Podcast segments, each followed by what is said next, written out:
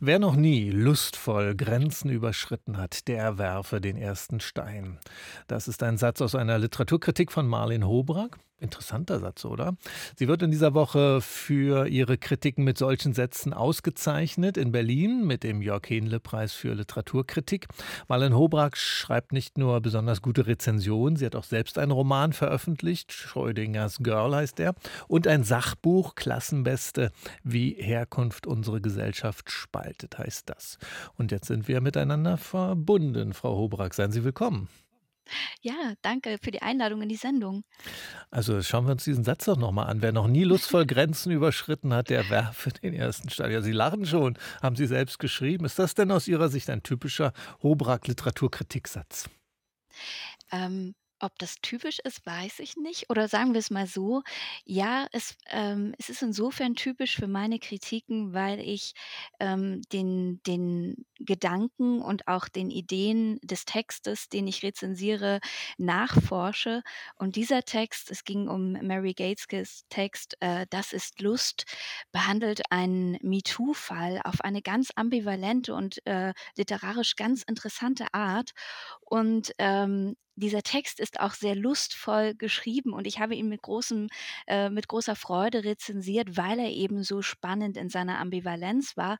Und insofern versuche ich, ist er vielleicht Ausdruck dessen, dass ich versuche, dem Leser meiner Kritik zu vermitteln, wie, wie brisant, interessant oder spannend so ein Text ist, den ich rezensiere. Ja, man kann ja in Literaturkritik, man kann ja da sehr verschiedene Dinge tun. Manche referieren vor allem den Inhalt des Buches, manche stellen die Autorin besonders heraus oder auch Machart, Struktur, Stil des Buches, manche auch Einordnung in die Literaturgeschichte. Also viele Möglichkeiten. Was ist Ihnen denn besonders wichtig, wenn Sie über die Bücher von anderen schreiben? Ja, ich versuche so knapp, wie es wie es möglich ist, den Inhalt des Buches, also das, was man klassischerweise als Plot bezeichnen würde, zu referieren, aber auch nur so weit, dass man, äh, den Lesegenuss nicht verdirbt, weil man bestimmte Dinge vorwegnimmt. Ich versuche es zu vermeiden, allzu viel über den Autor oder die Autorin zu sagen. Bei einem Sachbuch ist es manchmal noch interessant und wichtig, wenn man sagt, das ist jetzt zum Beispiel eine Kulturwissenschaftlerin, die den Text geschrieben hat oder ein Soziologe oder wie auch immer, sodass der Leser das einordnen kann. Aber ich will nicht zu viel über die Autoren sagen, sondern tatsächlich über den Text sprechen. Und gerade bei Romanen kommt es mir sehr darauf an, wie der Text erzählt, wie der Text sein Thema, seinen Stoff behandelt. Und deswegen glaube ich, eine, eine Rezension, die zu drei Vierteln aus einer Inhaltsangabe besteht, die äh, ja, leistet vielleicht nicht wirklich das, was eine Kritik leisten Mhm. sollte, weil, wie gesagt, für mich schon wichtig ist, dass ich dem Leser oder der Leserin der Kritik näher bringe, wie der Text etwas macht, was er, also, denn das, das, die reine Frage, was das Thema ist, ist ist ja bei einem literarischen Text nicht das Spannendste, sondern die Frage, welche Form hat der Autor oder die Autorin gewählt? Wie, wie ähm, funktioniert dieser Text Mhm. sprachlich? Was macht er da? Das ist jetzt interessant, weil Sie sich jetzt äh, in dem, was Sie gesagt haben, gleich gegen zwei äh, Tendenzen der Literaturbetrachtung heute stemmen. Einmal würde ich sagen, wird doch ständig über Themen geredet ähm, bei Büchern, gerade bei Romanen. Der Roman zu der Frage des Tages lese ich dauernd, auch wenn für Bücher geworben wird. Also das ist das eine. Und das andere, wir haben ja diese Riesendiskussion, wer darf worüber schreiben, also wer darf aus welchem Erfahrungshintergrund heraus über welche Bereiche unserer Gesellschaft berichten. Und wenn Sie sagen, dass Sie gar nicht so viel sagen wollen über die Autorin oder den Autor, ist Ihnen auch das finden Sie offenbar nicht so richtig, äh, vom Autor auf den Text zu schließen? Ja, also es heißt ja das hieße ja sonst nichts anderes, als dass ein Text eine größere Wahrheit ausstrahlt oder eine oder ästhetisch besser ist oder oder besser bewertet werden muss oder kann, wenn der Autor eine bestimmte Identität innehat oder etwas verkörpert. Ähm, und das ist, für mich eine problematische Sichtweise auf den Text. Genauso problematisch finde ich es und diese Tendenz beobachte ich seit einigen Jahren, dass bestimmte Autoren, die man vielleicht, sagen wir mal, deren politische Positionen man problematisch oder auch fragwürdig hier und da findet, dass man in Literaturkritiken dann auf deren vor allen Dingen Aussagen in Interviews zu sprechen kommt. Ich finde, dafür sollte nicht allzu viel Platz Mhm. in einer Literaturkritik sein, in der es um den Text geht. Und entweder überzeugt der Text oder er tut es nicht. Und dann kann man entlang, also am Text entlang argumentieren, warum dieser Text nicht überzeugt oder vielleicht doch.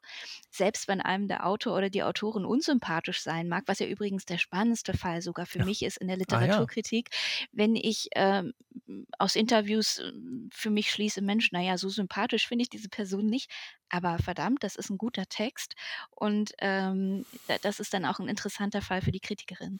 Äh, äh, ja, interessant, genau. Mögen Sie uns Namen verraten von solchen Fällen?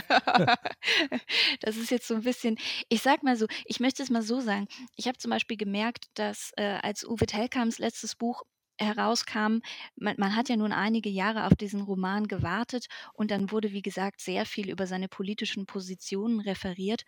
Und ich ich ich fand einfach, ähm, was er zu sagen hat, das kann man in Interviews nachlesen, also zur politischen Gegenwart. Und natürlich kann man auch fragen, kommen kommen seine Ansichten zur politischen Gegenwart und der Vergangenheit in seinen Texten, ähm, zum Vorschein. Aber trotzdem hat der Text für mich, jeder Roman, auch jedes Sachbuch, einen einen Eigenwert als Text, der als solcher gelesen werden muss.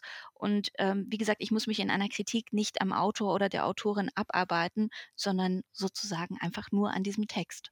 Jetzt schreiben Sie ja, wenn Sie Literaturkritiken schreiben, keine literarischen Texte, sondern Texte über Bücher. Und da ist es dann vielleicht doch interessant, auf Ihren Hintergrund zu schauen.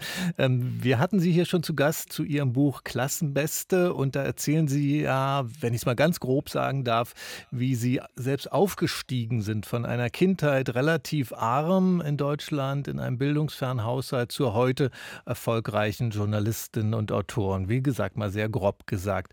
Die, aber diese Geschichte, diese Aufstiegsgeschichte, auch dieser Milieuwechsel, hat der denn Konsequenzen darin, wie Sie über Bücher schreiben? Der hat auf jeden Fall Konsequenzen. Die erste Konsequenz ist, ich bin in einem Haushalt groß geworden, in dem es keine oder praktisch keine Bücher gab, in jedem Fall keine Literatur. Und ich bewege mich jetzt in einer Filterblase, in der Literatur, also eine Filterblase aus Journalisten und Autoren, in der Literatur die Welt bedeutet und entsprechend auch über Literatur gesprochen wird. Und einerseits nehme ich selbst natürlich die Literatur und die Bücher sehr ernst und möchte auch so über sie schreiben. Ich weiß aber, dass es sehr viele Menschen gibt, die das, was in der literarischen Filterbubble sozusagen passiert, gar nicht wahrnehmen oder rezipieren oder die von Literatur wirklich nur am Rande erfahren und vielleicht eher über Fernsehformate oder vielleicht noch über ein Radioformat, aber nicht, weil sie Literaturkritik im Feuilleton äh, lesen oder weil sie sich anderweitig äh, dezidiert mit Literatur auseinandersetzen. Und ich glaube, das ist immer in meinem Kopf oder im Hinterkopf. Erstens, ähm, die Debatten, die wir über Literatur führen und die immer sehr ernst sind, werden in manchen ja, Schichten oder oder oder, ähm, in bildungsferneren Kreisen vielleicht in dieser Form überhaupt nicht rezipiert. Und es gibt unterschiedliche Arten von Lesern, denen man Literatur, wie ich glaube, auf unterschiedliche Arten nahebringen muss. Und auch das versuche ich, ähm, in meinen Kritiken mit zu bedenken oder habe das vielleicht einfach auch immer im Hinterkopf, weil ich meine eigene meinen eigenen Weg Mhm. zur Literaturkritik und zur Literatur hin, äh, immer noch im Hinterkopf habe. Und, äh, viele, die wie Sie aufgestiegen sind oder die auch wie wie ich aufgestiegen bin in andere Milieus, die erzählen, äh, habe ich schon in vielen Büchern gelesen, von so einer Art Selbstmisstrauen oder von so einer Art Hochstapler-Syndrom, ja, vor so einer Angst. Hm, irgendwann kommt dann doch raus, dass ich es doch nicht wirklich kann oder dass ich zumindest doch nicht wirklich dazugehöre, zum Beispiel zur Literaturblase, Blase, wie Sie gerade gesagt haben. Kennen Sie so ein Misstrauen oder so eine Unsicherheit auch? Ja, das Witzige war, dass ausgerechnet also, als ich von als ich die Benachrichtigung erhielt, dass ich diesen Preis erhalte, den Jörg-Henle-Preis für Literaturkritik, dass der erste Gedanke ein bisschen war: „Oh weia“, also nicht, dass jetzt sozusagen sich alle noch mal diese Kritiken genauer anschauen und fragen: „Ist das wirklich preiswürdig und ist das wirklich eine verdiente Auszeichnung?“ Also, dass just dann in diesem Moment durch die Auszeichnung so 'ne Art ähm, verstärkte Kontrolle, Aufmerksamkeit, Kontrolle. Kontrolle und jetzt sozusagen werden noch mal die Qualitätsstandards gemessen und dann könnte ich doch irgendwie als ähm, vielleicht nicht als Hochstaplerin erscheinen, aber dann könnte doch ein Zweifel entstehen. Und das war das war ganz bemerkenswert für mich selbst, wo ich dann auch mal, ähm, äh, mich vielleicht auch selbst befragt habe, warum man dann ausgerechnet im Moment einer Auszeichnung und, äh, ja auch Anerkennung dann unsicher wird und sagt: „Oh, äh, jetzt jetzt stehe ich unter Beobachtung“ oder so. Also, das ist auch so 'n ja. Möge der Preis helfen gegen diese Unsicherheit und gegen Ja. alles mögliche andere auch. Am Donnerstag um 19:30 wird Marleen Hobrak ausgezeichnet im Literarischen Kolloquium am Wannsee mit dem Jörg-Hienle-Preis für Literaturkritik 2023. Haben Sie vielen Dank für das Gespräch hier auf RBB Kultur. Ja, danke Ihnen. Dankeschön.